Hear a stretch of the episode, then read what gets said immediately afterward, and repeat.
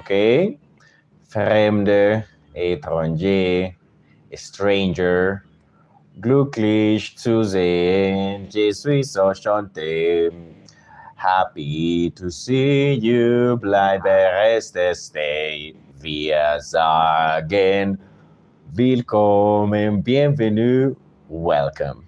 Bienvenidos a esta transmisión tan especial que vamos a hacer. Estamos acá pues pasando por los últimos días que vamos a vivir acá en este apartamento tan bacano en el que llevamos viviendo todo el año. Este es un sitio genial frente a la Universidad Nacional acá en Bogotá. Me encanta vivir acá. Estamos aprovechando los últimos días, las últimas horas doradas eh, aquí en este apartamento para hablarles de, bueno, de todo lo que hablamos acá, de traducción, de lenguas, de culturas que hablan otros idiomas, otros espacios que no son los espacios de habla española, sino espacios de habla inglesa, espacios de habla alemana, en fin, vamos a estar en los espacios de habla inglesa en los espacios de habla inglesa del habla americana, porque los espacios de habla inglesa son australianos, son ingleses, británicos, son jamaiquinos, ¿de acuerdo? Son africanos, los espacios ingleses son muchos espacios, ¿sí?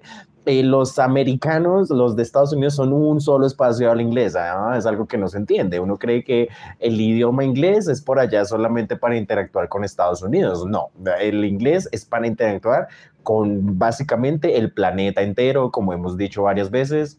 Entonces, vamos a estar en uno de esos espacios de habla inglesa que, pues bueno, son los espacios, eh, los espacios de Estados Unidos, ¿de acuerdo? Entonces, bueno, hemos hablado aquí, vamos a conectar aquí rápidamente nuestro mouse.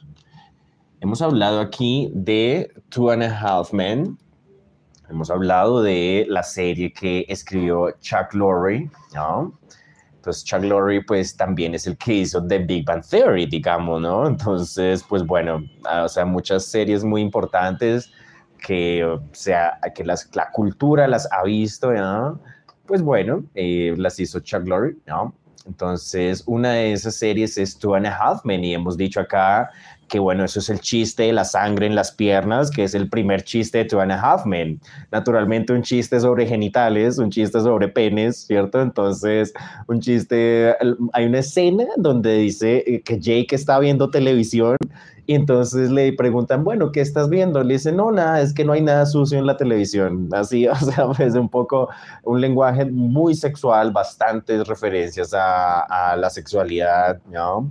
a veces pues se vuelven un poquito así como tontos y grotescos, pero bueno, ¿qué, qué, qué programa de televisión no se vuelve a veces tonto, grotesco, en fin? De todas maneras, Two and a Half Men es todo un universo, sí. Yo una vez le dije a un pana que me podían hacer examen a mí de Two and a Half Men, porque pues eh, fue una de las series que yo más me vi en mi infancia. Ahorita la estoy repitiendo porque mi papá compró Prime Video entonces en Prime Video hay un, ahí hay un subtitulado, ¿de acuerdo? Ahí la gente de Prime Video le pagó a alguien para que subtitulara eso y de alguna manera hizo el subtitulado. Pero, pero uno escucha, pues yo como sí entiendo el inglés, digamos, o sea, yo como, digamos, desde niño, desde muy chiquito, eh, le he puesto cuidado al asunto lingüístico, particularmente al idioma inglés, porque eso pues supuestamente se lo dicen a uno desde chiquito, que es muy importante el inglés y que, etcétera. Y, y son bobadas y son tonterías. El pelado de 14 años que es muy metalero y escucha 25 álbumes de Iron Maiden seguidos, que te dice que él no, le, que él no aprende inglés porque eso es por allá el idioma eh, imperialista de los Estados Unidos, como si nosotros fuéramos el África o algo así. No, no somos el África, somos Latinoamérica, este contexto es distinto. Nosotros sí que tenemos que ver directamente con ese idioma, porque sí o porque no. Entonces es una bobada, porque eso lo dice el, el metalero que escucha 25 álbumes de Iron Maiden seguido a los 15 años y, y gente a los 30 y a los 40, gente con la idea de que hablar inglés es una cosa por allá de, que nos colonizaron la mente y etcétera. Bueno, pues, o sea, 500 años después de la colonización, nosotros no nos pensamos en el idioma español, así de simple. 500 años después del encuentro, del descubrimiento de América, no nos pensamos en la lengua española, que, que, tampoco hacía parte de nuestro acervo, nuestro ser, nuestra cosa, absolutamente nada. 500 años después no nos concebimos sin el español. ¿Qué tal que 500 años después no nos podamos concebir sin el inglés? ¿Qué tal? O sea, es que, es que, es que no de que tenemos que ver, mucho, mucha gente, muchos familiares de muchos colombianos están allá, tienen sus hijos allá, la identidad, digamos, colomboamericana, colombo-estadounidense es una cosa que existe, digamos, yo no tengo tanto que ver con colombo-estadounidense, mi familia es toda de acá de Colombia, pero sí que Colombia, como la nación aquí a la que yo pertenezco, tenemos que ver directamente con el país de Estados Unidos. Y, o sea, no, no creamos que eso es de otra forma, no creamos que eso es otra forma, o, o que es Medellín, o sea, Medellín son los primeros que vienen y nos traducen las cosas de moda, las palabras de moda, los productos de moda, se enteran ellos primero, lo de los costeños, digamos, atrás de las costas, se enteran primero de las, en fin, etcétera nosotros tenemos que ver con esa cultura, nosotros también tenemos que ver con Estados Unidos, así creamos que no, así pensemos que estamos aquí muy colombianos y que aquí, etcétera, bueno.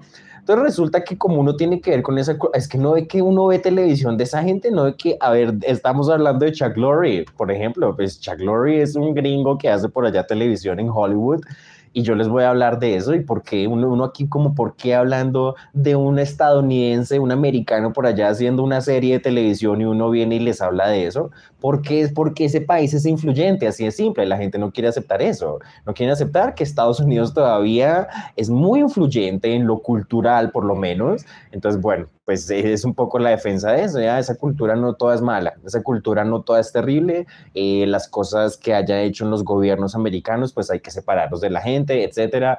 Los estadounidenses son una gente también muy interesante, yo no les tengo ningún tipo de odio, de rencor, absolutamente nada, a mí me gustaría ir a ese país, yo me sueño con ir allá, pero hacer alguna cosa, hacer alguna cosa de lo mío, de mis cosas de traducción, a ir a hacer alguna conferencia sobre todos estos temas de los que hablamos acá.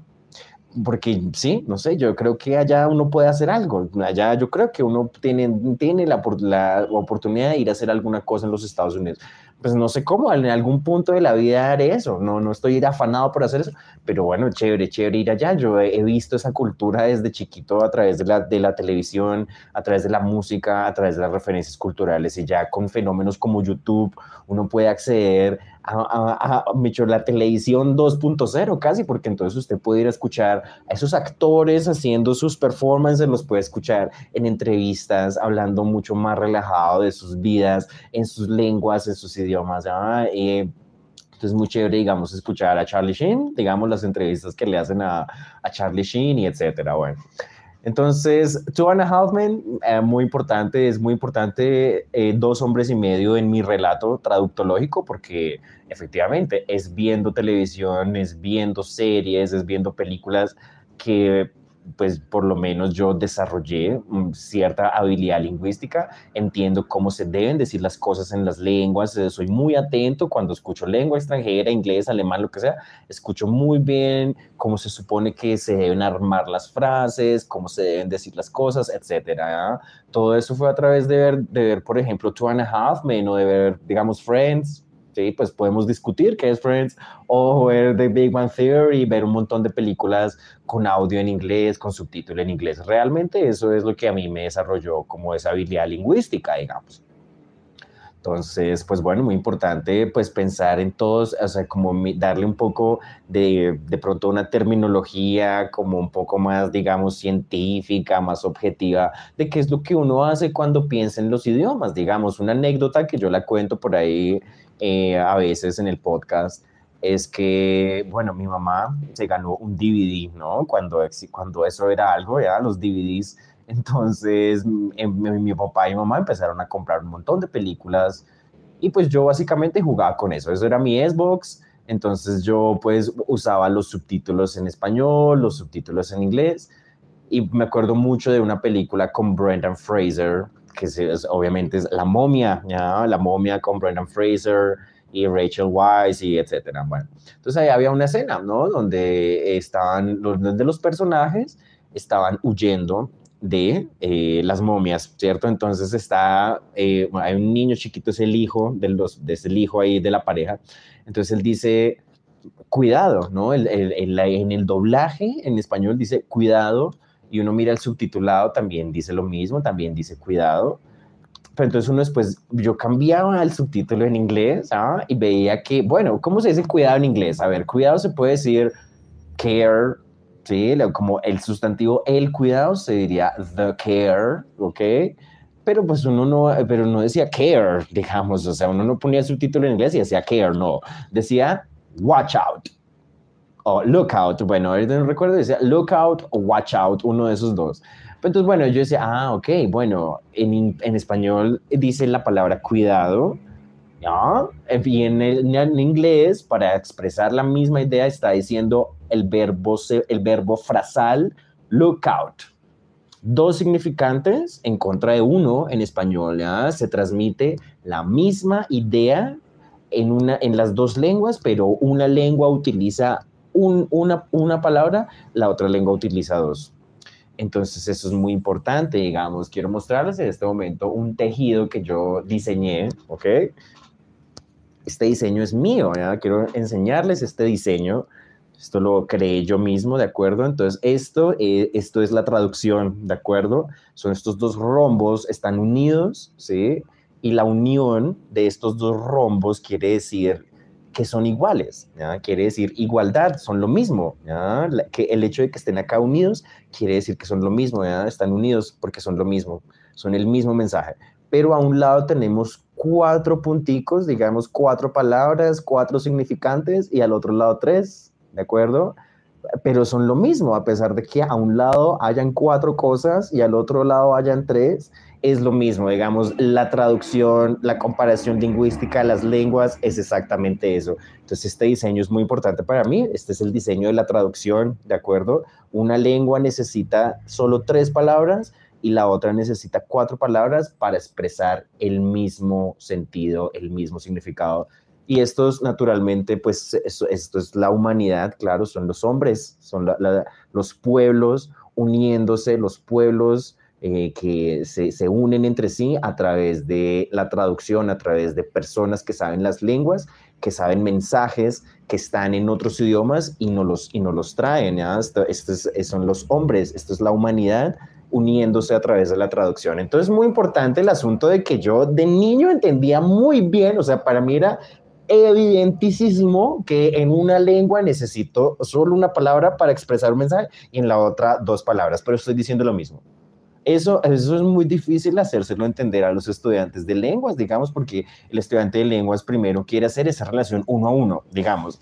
¿Qué palabra es esta en la lengua? Y esto, eh, ¿qué, esto en esta lengua, ¿qué es esto en esta lengua? Así como si se tratara de hacer relaciones uno a uno. Y el aprendizaje de lenguas no es para nada eso, para nada el aprendizaje de lenguas es una cosa donde, donde siempre voy a tener una relación uno a uno y etcétera. Para nada, para nada es eso el aprendizaje de lenguas. Entonces, bueno, es algo que para mí era evidente. Yo decía, wow, ok. Entonces, en una lengua dice cuidado y en la otra dice look out con dos palabras. Es el mismo mensaje, uno con una palabra, dos con dos palabras. Ah, bueno, entonces resulta que años después, muchos años después, voy a leer Hurtado, digamos, voy a leer a la profesora Amparo Hurtado y entonces Hurtado me va a decir que eso es un procedimiento de traducción que se llama ampliación, digamos. Entonces estás ampliando de un significante a dos, ¿cierto? O, Bolaños va a decir que eso es un procedimiento de transposición, digamos, estamos cambiando también la categoría gramatical. Por un lado, voy del sustantivo, cuidado, en español es un sustantivo, y lookout ya no es sustantivo en inglés, es verbo, ¿de acuerdo? Ese paso de usar un sustantivo en una lengua a usar un verbo en la otra eso Bolaños le dice transposición. Eh, eh, eh, igual que Hurtado. Entonces, eso es una transposición, se trata de un cambio de categoría gramatical.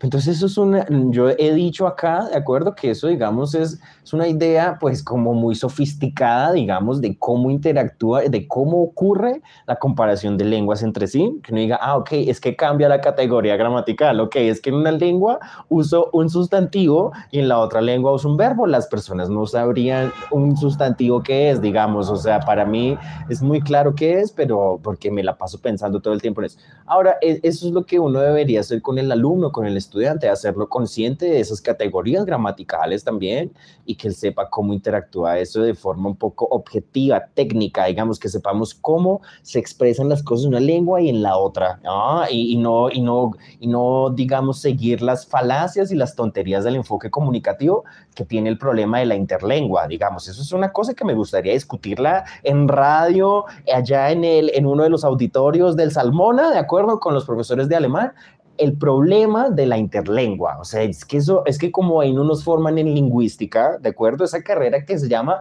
filología de idiomas, eso no forma en lingüística, entonces ahí uno no sabe los problemas de la interlengua, digamos. Eso lo sabría Bolaños, ¿de acuerdo? Eso lo sabría Sergio Bolaños, porque Bolaños sí es lingüista porque él es desde el departamento de, lingüística y no del departamento de lengua. Bolaños hablaría del problema de la interlengua. El enfoque comunicativo es que usted todo el tiempo habla en la otra lengua y usted está usando palabras en alemán. Listo, usted está usando palabras en alemán, pero ahí hay un alemán que no es natural, que no es el alemán como lo hablan en, bueno, ¿en qué parte de Alemania? ¿Usted habla alemán como qué? Como los del norte, como los del sur, ¿usted tiene acento de dónde sus palabras son como de qué región de Alemania o de qué país germanohablante? ¿Usted habla como austriaco? ¿Usted habla como suizo? ¿Usted, o sea, usted habla como qué? A ver, cuenta.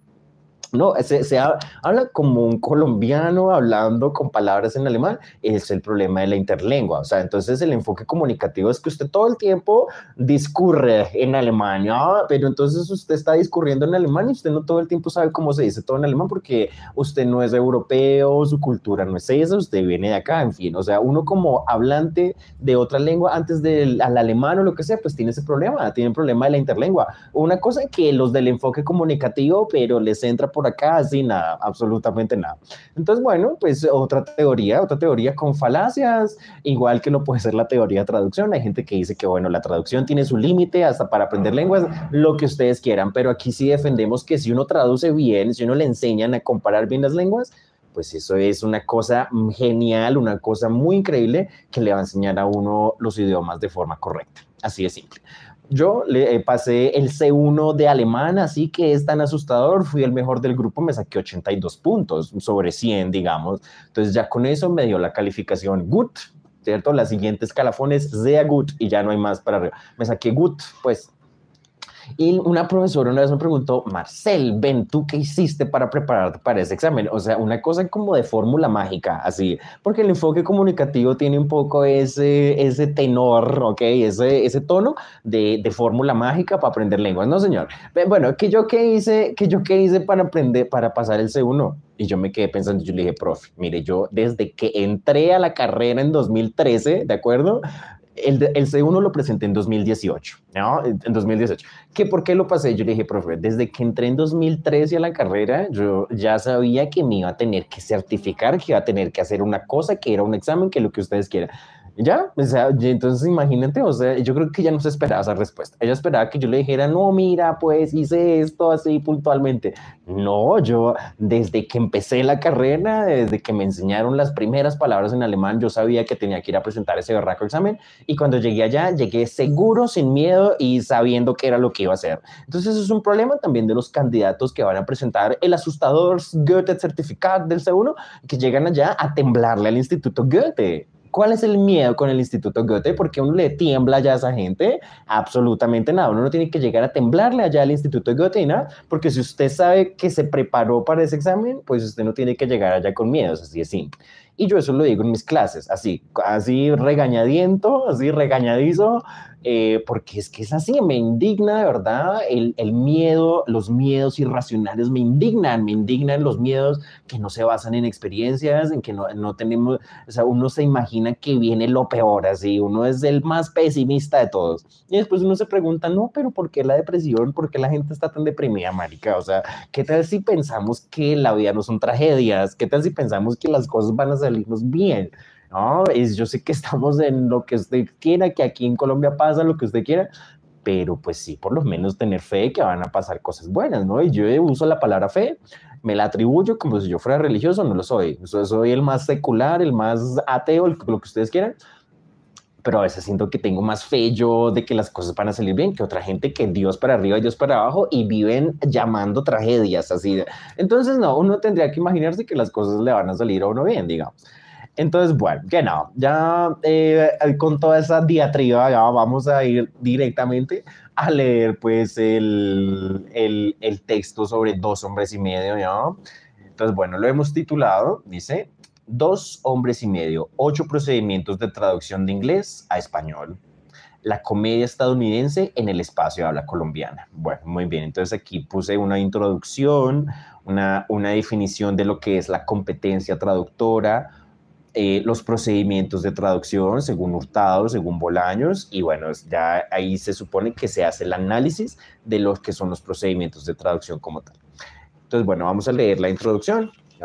Aquí hay una frase para empezar el texto, dice, Most criticism of translation apply only to the limited and idiosyncratic uses of translation in the grammar translation method and overlook the fact that translation can be used in many other ways.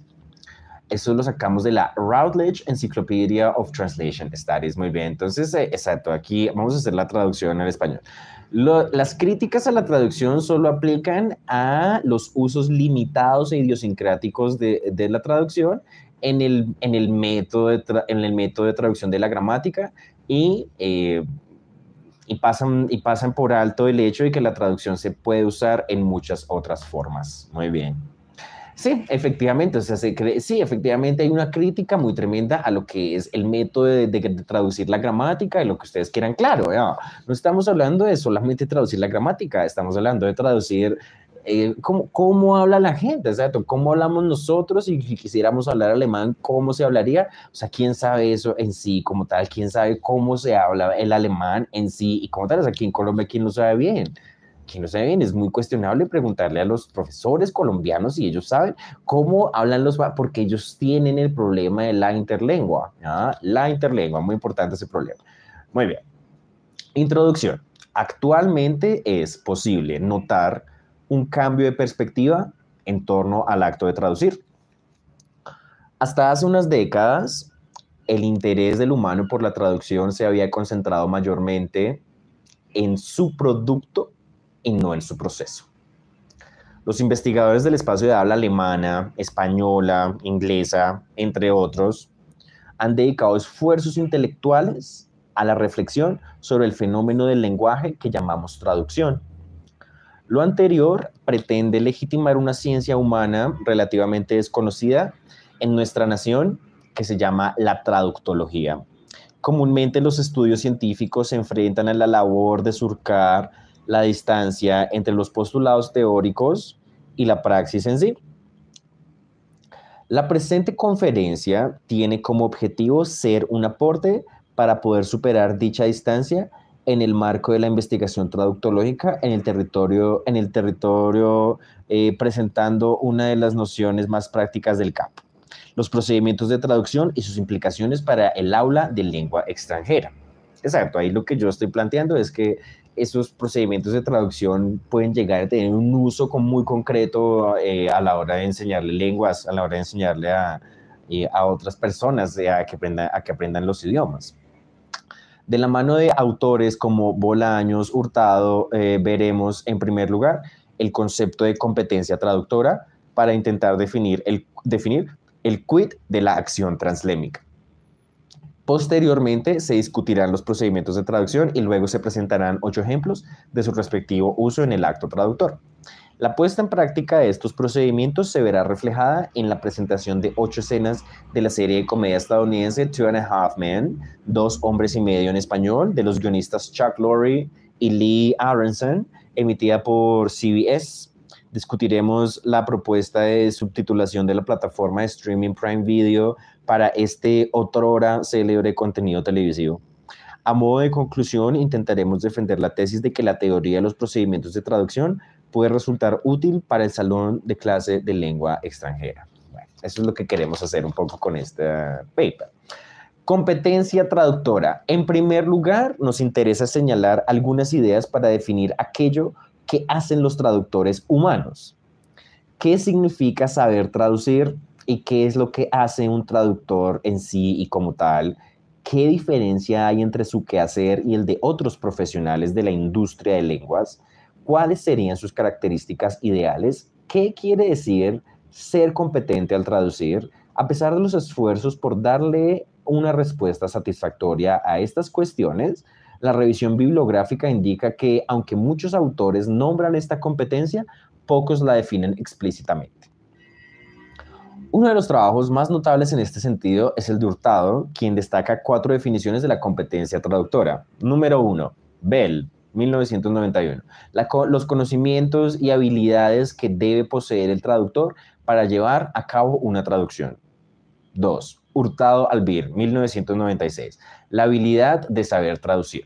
Número 3. Vils, 1997. La unión de una competencia de recepción en la lengua original y una competencia de producción en la lengua meta en el marco de una supercompetencia que supone la habilidad de transferir mensajes de una lengua a otra. Número 4. Pacte, el Pacte de 2000, en el año 2000, el sistema subyacente de conocimientos, aptitudes y habilidades necesarios para traducir. La primera definición se refiere a la obligación de poseer una serie de conocimientos y habilidades para estar en la capacidad de efectuar una traducción exitosa.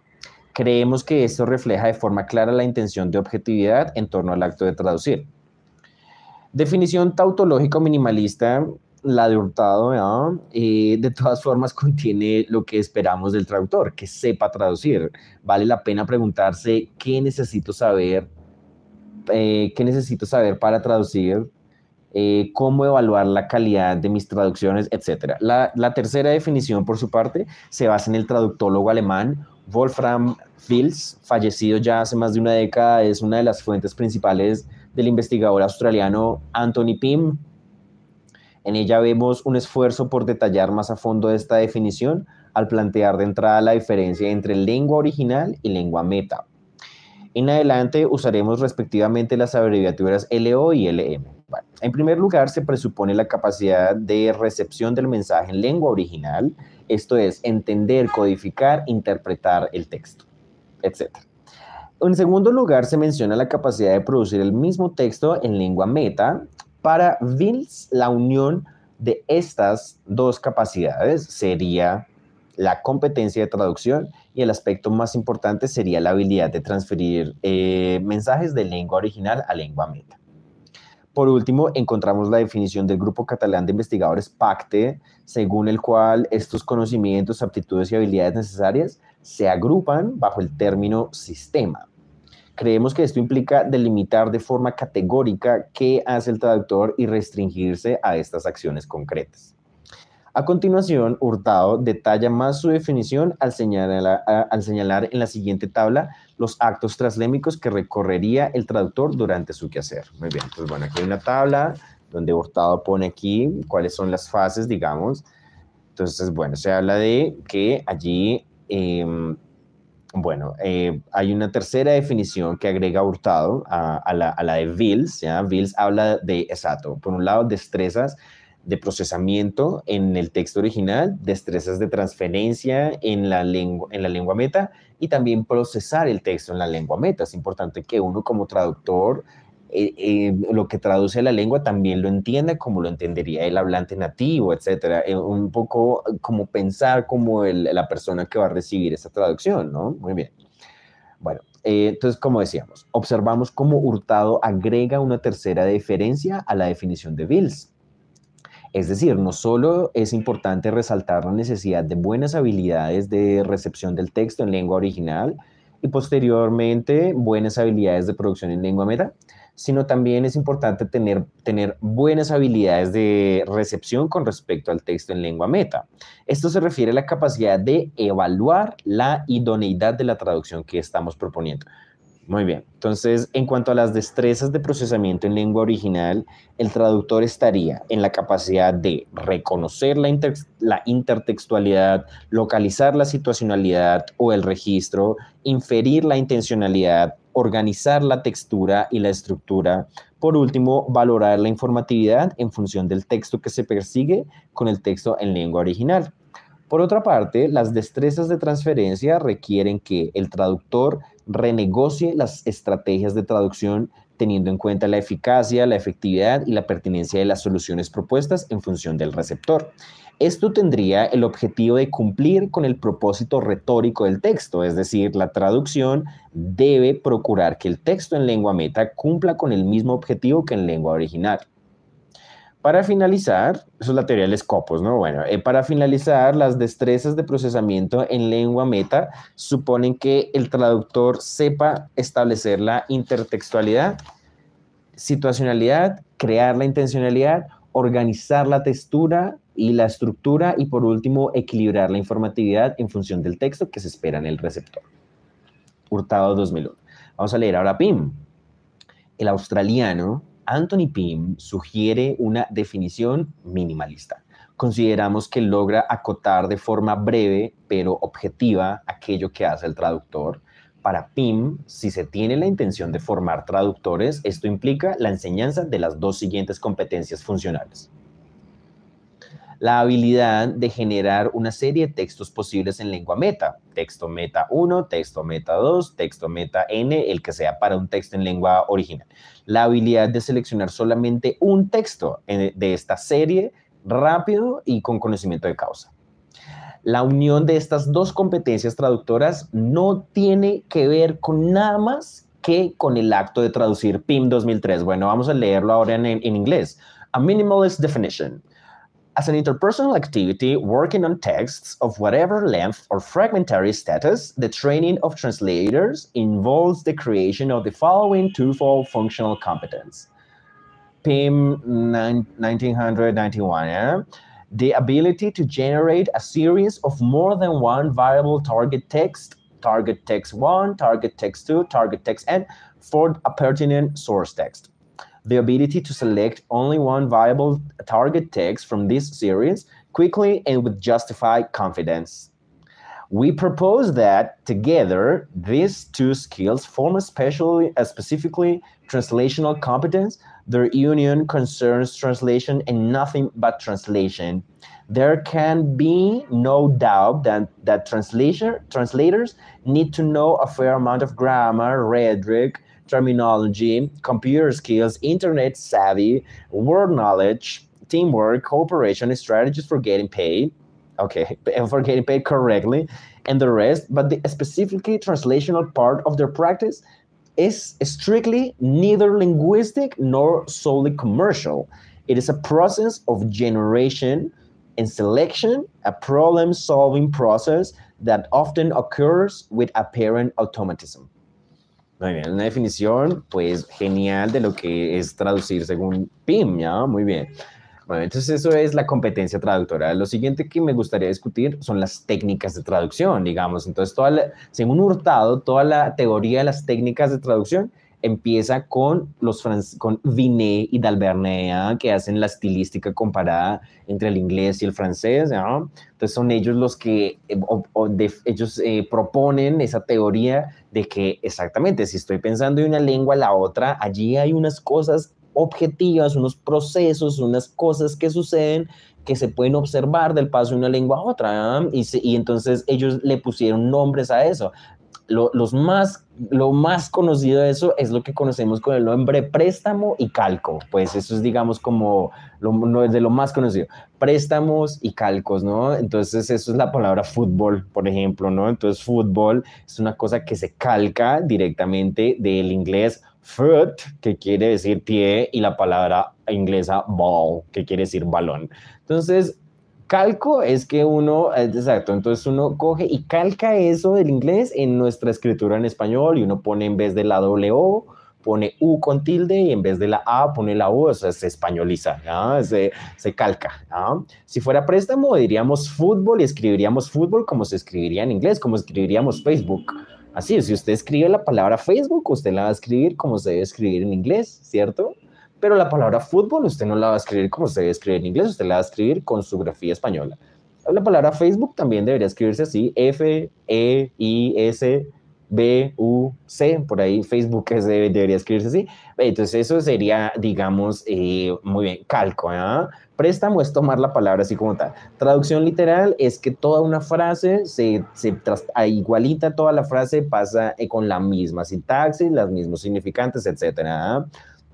Entonces, bueno, ahí vamos tres, ¿no? Préstamo, calco, traducción literal, transposición, número cuatro, dijimos que eso era un cambio en la categoría gramatical, o sea, eh, una idea muy sofisticada, o sea, eso no lo entiende todo el mundo, que las traducciones ocurran mediante procesos de cambiar categorías gramaticales, es una idea muy sofisticada, así de simple.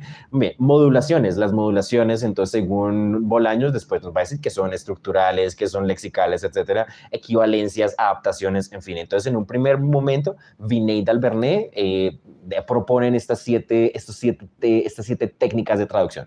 Préstamo, calco, traducción literal, transposición, modulación, equivalencia, adaptación. Y bueno, años después, la profesora Hurtado con eh, Molina ¿ah? van a proponer 18 técnicas de traducción. Entonces, eso en Hurtado se van a llamar adaptación, ampliación lingüística, compresión lingüística, amplificación, elisión, calco, compensación, creación discursiva, descripción, equivalente, acuñado, generalización, particularización, modulación, préstamo, sustitución, traducción literal, transposición, variación. ¿no? Eso es, digamos, la propuesta de Hurtado. Ahora, pues vamos a leer los procedimientos de traducción en Bolaños. Dice, quienes consideran que la traducción es un arte, y con ello niegan el enfoque científico, se limitan a ver las cosas en la superficie y no se percatan de que hay principios y procedimientos que gobiernan el funcionamiento del proceso de traducción. Naida en Bolaños. Muy bien. Razonablemente, Bolaños en 2016 trae a colación las ideas del traductor bíblico Eugene Naida, para quien existen principios y procedimientos que rigen el proceso traductor. Es decir, no se puede pensar que el acto de traducir es completamente ad libitum. Esto implicaría la inexistencia de un modo para saber si aquel que traduce hace bien su trabajo o no lo hace. Lo anterior se nos presenta como un intento de fomentar el relativismo extremo tan característico de la época en curso. En este sentido, las nociones de técnica, principio o procedimiento de traducción se presentan como un esfuerzo de determinar un método de una manera objetiva para estudiar aquello que hacen los traductores.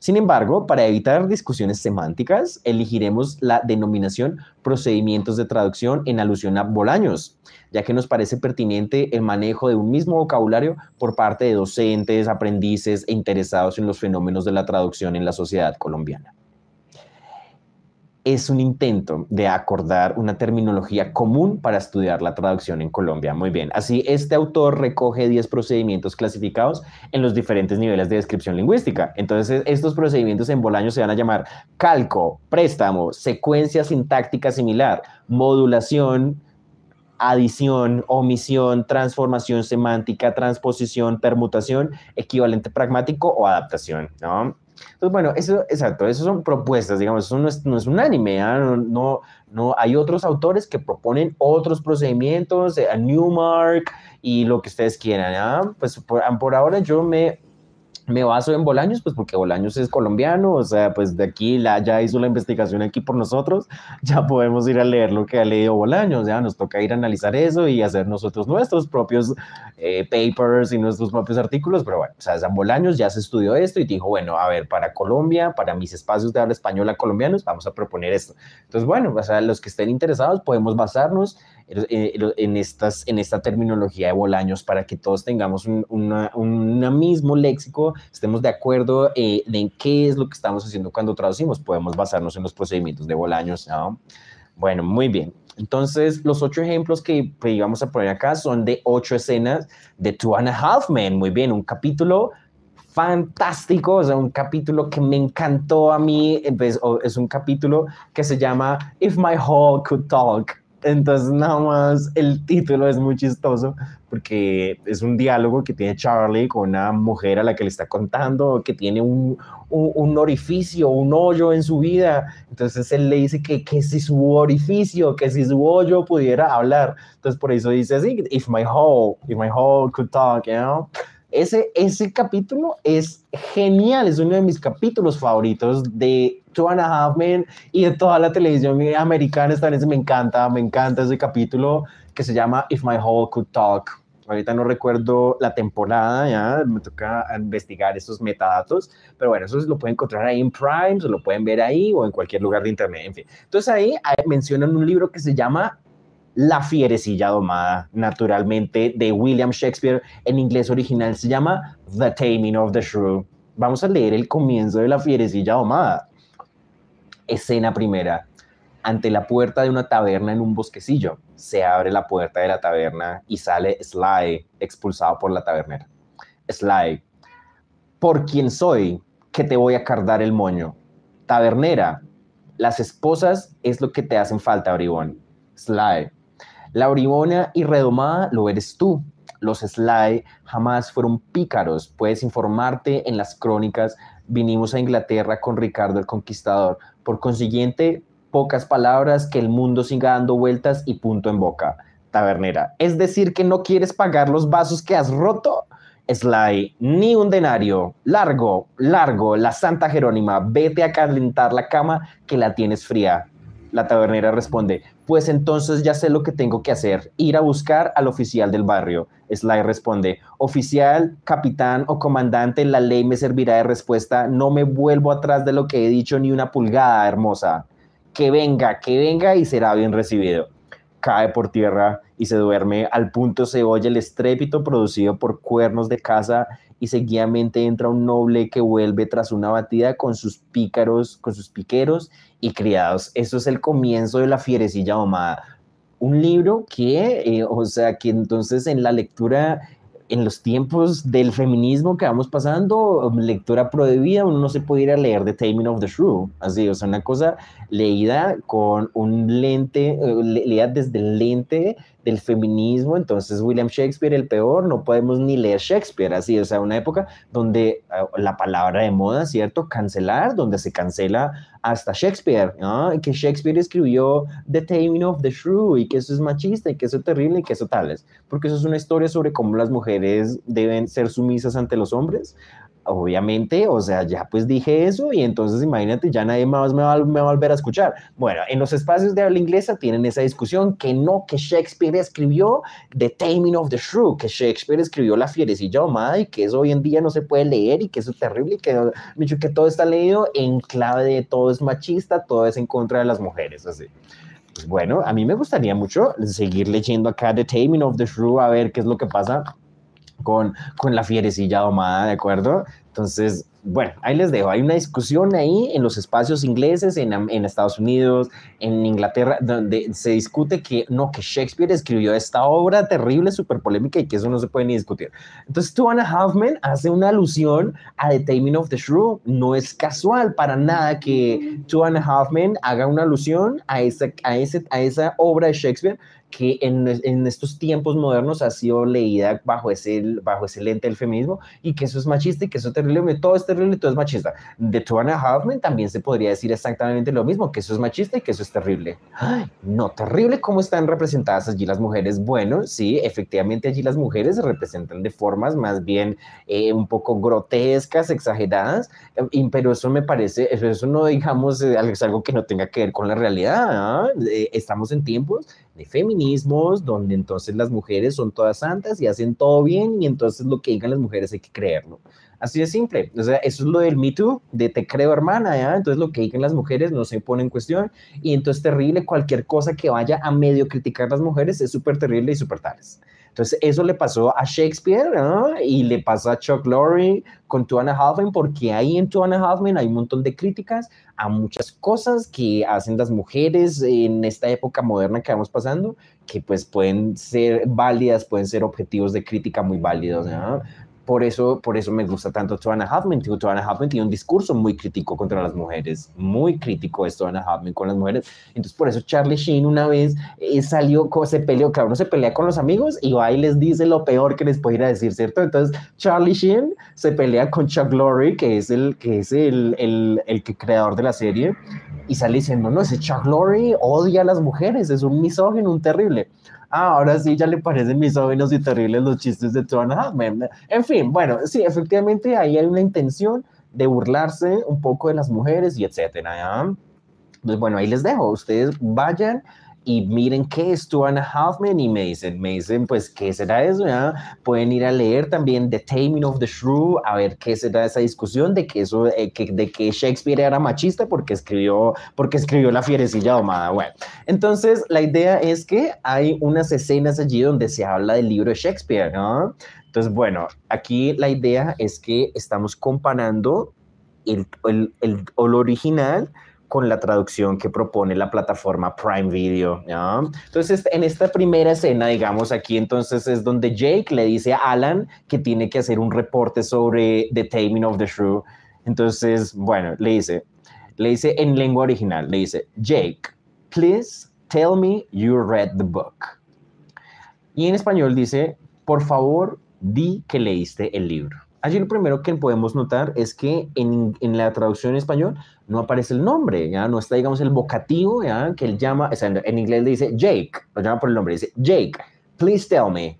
En, en, español no aparece el nombre Jake, sino directamente dice, por favor, ¿ya? por favor, di que leíste el libro.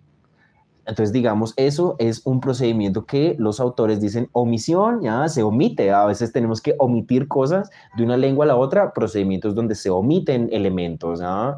Y no necesariamente esa omisión quiere decir que no se está eh, manteniendo el mensaje, etcétera. Puede ser por muchos factores, por cuestiones de espacio, por lo que ustedes quieran, ¿ya? Entonces, bueno, Jake le dice, I really wish I could, Dad. Él le dice, ojalá pudiera hacerlo. Entonces ahí hay otra omisión, exacto. En inglés original escuchamos que Jake le dice a Alan, le dice, Dad, ¿cierto? Le dice, I, I really wish I could, Dad. ¿no? Eh, pero en español no está allí la palabra papá o pa, digamos nada, sino simplemente se traduce la idea, ojalá pudiera, I wish I could, ojalá pudiera hacerlo. Pero si no se omite la palabra ¿ya? Entonces, bueno, digamos que eso es, eso es relevante cuando intentamos entonces pensar de una lengua a la otra. Bueno, en una lengua van a aparecer unos elementos y en la otra otros, en fin, ¿ya? En un poco entender cómo funciona esa, esa, esa interacción, ¿ya? Bueno, muy bien, entonces es la primera escena. La escena más importante de todo eso es que seguirlo escribiendo. En fin, esto todavía no está terminado y quería compartirlo hoy. ¿ya? Como decíamos, son los últimos días que estamos acá en este apartamento genial aquí.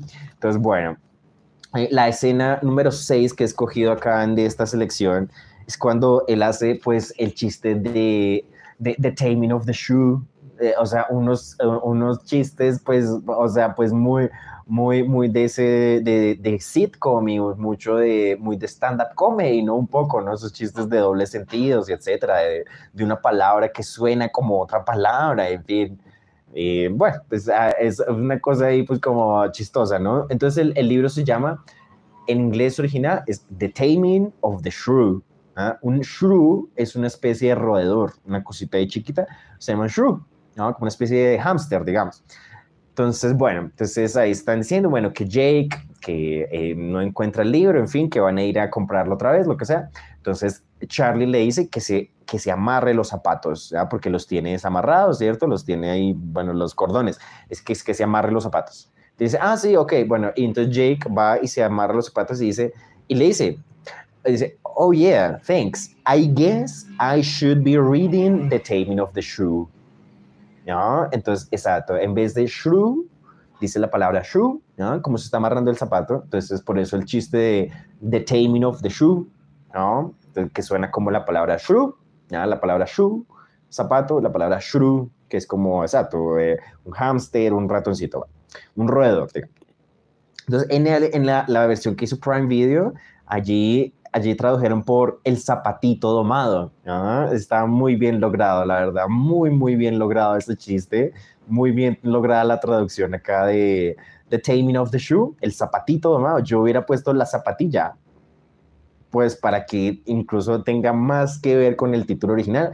La fierecilla domada, ¿sí? Ah, toca mirar, preguntarse quién, quién ideó ese en español. La fierecilla domada, la zapatilla domada, pues yo hubiera puesto la zapatilla domada. De pronto la zapatilla domada suena un poco más femenino, pero como esto lo está diciendo un chico, pues bueno, entonces ahí le ponen el zapatito dorado. bueno, etcétera. No, Two and a Half es una cosa increíblemente importante para mí. Es una historia sobre, eh, que usted eh, fue el familiar exitoso de su familia. Imagínese eso. Digamos que no, pero imagínese que usted fue eso, ¿no? Usted fue el, el, familiar exitoso de su familia, ¿de acuerdo? Usted fue el que le fue bien en la vida, usted tuvo lo suyo, usted trabajó duramente para conseguir las cosas que tiene usted. Digamos que usted fue el familiar, digamos que usted tuvo un montón de hermanos, ¿de acuerdo? Y usted fue el único que trabajó, el único que hizo, el único que fue y tuvo sus cosas. Digamos que usted fue el único que hizo eso. Y el resto por allá no hizo eso y llegó por allá a una edad como de 40, 50 años sin en dónde caerse muerto. Sin nada, así llega uno a nada, sin nada, a, vivir a costa de lo que sí hicieron sus hermanos, porque es familia, porque sus hermanos, porque tales, así es una historia sobre eso, sobre una historia sobre cómo Charlie es un exitoso escritor de música, de jingles, de música infantil, con una vida un poco disoluta, pero con su dinero, con lo suyo, no le pide nada a nadie, lo sé lo que se le haga. Y llega el hermano un día, ¿sí? me divorcié, me pasó tales y tengo que venir a vivir con usted acá. Y ahí eso es el comienzo de Two and a Half Men, imagínense. Eso es Two and a Half Men. ¿Ustedes se imaginan lo importante que es para mí Two and a Half Men? Muy importante es para mí Two and a Half Men, porque es la historia de el, el que sí hizo las cosas bien, un familiar que tuvo lo de él, lo suyo, y le llegó otra persona que es que esto es familia suya, mire, tiene que empezar a vivir con ellos. Es decir, uno es de verdad, o sea, porque, porque por mostrar la por la caridad, porque uno se va a ir al cielo por ayudar, en fin. Entonces, que, entonces imagínate eso por allá en Estados Unidos, ¿ok? Eso por allá en una serie de hace 20 años que se llama Two and contaban eso, que es que usted estaba viviendo en una casa que es suya, usted, lo de usted es suyo, y que usted le tocó empezar a compartir eso con su familia, porque su familia no pensó que el tiempo pasaba y no pensó que iban a llegar a viejos y no pensaron que tenían que tener lo suyo y no pedirle a los demás. Y básicamente eso es Sangana, ¿de acuerdo? Ustedes me habrán escuchado acá llorando esa canción de Sangana porque a mí me duele mucho esa canción, de verdad me duele mucho la historia de la Sangana que no produce miel, que es un gen defectuoso, que es una mala hierba que nunca se va a morir y la cual se lleva la miel, la cual se lleva el pan, la cual se lleva el producto del trabajo de las obreras, de las abejas que sí trabajan. Entonces las abejas se dividen entre zánganas y entre obreras. Y hay unas que son obreras que siempre han trabajado y hay otras que son zánganas, que, que, no producen miel, que toca llevarles la comida, que toca mostrarles la caridad, porque, porque sí, porque es tu familia, porque eso es lo mismo que tú, porque lo que sea, dime por qué, porque uno tiene que estar mostrando la caridad con personas que no pensaron que el tiempo pasaba y que uno se iba a volver viejo y que uno necesitaba lo de uno. Uno, porque tiene que andar mostrando la caridad de eso? Es un problema de los límites de la moral. Digamos que usted por, por moral, usted dice, bueno, ayudemos, sí, está bien, ayudemos porque, todo, porque obviamente ayudar es algo muy bueno y usted está ayudando un montón de zánganos que lo que hacen es exprimirle todo el producto de su trabajo a más no poder y, que lo miren con lástima, así, es que yo pobrecito yo no pude surgir en la vida y toca eso porque es porque, porque por la familia, así, no, esa, esa palabra familia, toca revisar qué queremos decir con familia, porque imagínate, entonces Two and a Half es eso, una historia de una persona que tenía lo suyo y llega y que usted le toca empezar a compartir eso y que así es, que, que, uno no puede hacer nada al respecto, y entonces eso pues genera cualquier cantidad de situaciones cómicas y chistosas. Entonces así de importante es eh, Two and a Half Men y, y la historia que voy a escribir sobre la zángana entonces, Zángana, eso es un libro, eso, ustedes saben que yo lo voy a hacer, es un libro que que sobre una zángana que se mete a una casa que no es de ella y nunca se va. Vamos a escribir esa historia, vamos a escribir la, la historia de la zángana que se metió a una casa ahí por lástima y jamás se fue, así, y jamás se pudo ir la zángana de la casa. Vamos a escribir esa historia y vamos a dedicarla y vamos a escribir música y vamos a escribir canciones contando la historia de la zángana, ¿de acuerdo? Que se basa en Two and a Half Men, ¿sí? Se basa, eh, obviamente esa historia mía muy personal se va a basar en Two and a Half Men, porque es la misma historia a 20 años atrás, lo mismo, que uno tiene lo de uno y llega de repente alguien que es familia suya y usted tiene que empezar así, tiene que dar su espacio, su vitalidad, su energía por, por personas que no pensaron que iban a llegar a viejos y que necesitaban lo de ellos. Entonces, con eso hemos terminado esta transmisión, hemos terminado este encuentro con los espacios donde. Interactúan las lenguas, los pueblos, las culturas, los espacios de habla hispana, de habla inglesa, de habla alemana, los espacios de las, de las cinco habilidades del lenguaje, hablar, escribir, escuchar, leer, la quinta habilidad del lenguaje, que es el mero acto de traducir, Traductología por Marcel Forigo en la ciudad de Bogotá. Muchísimas gracias por la atención.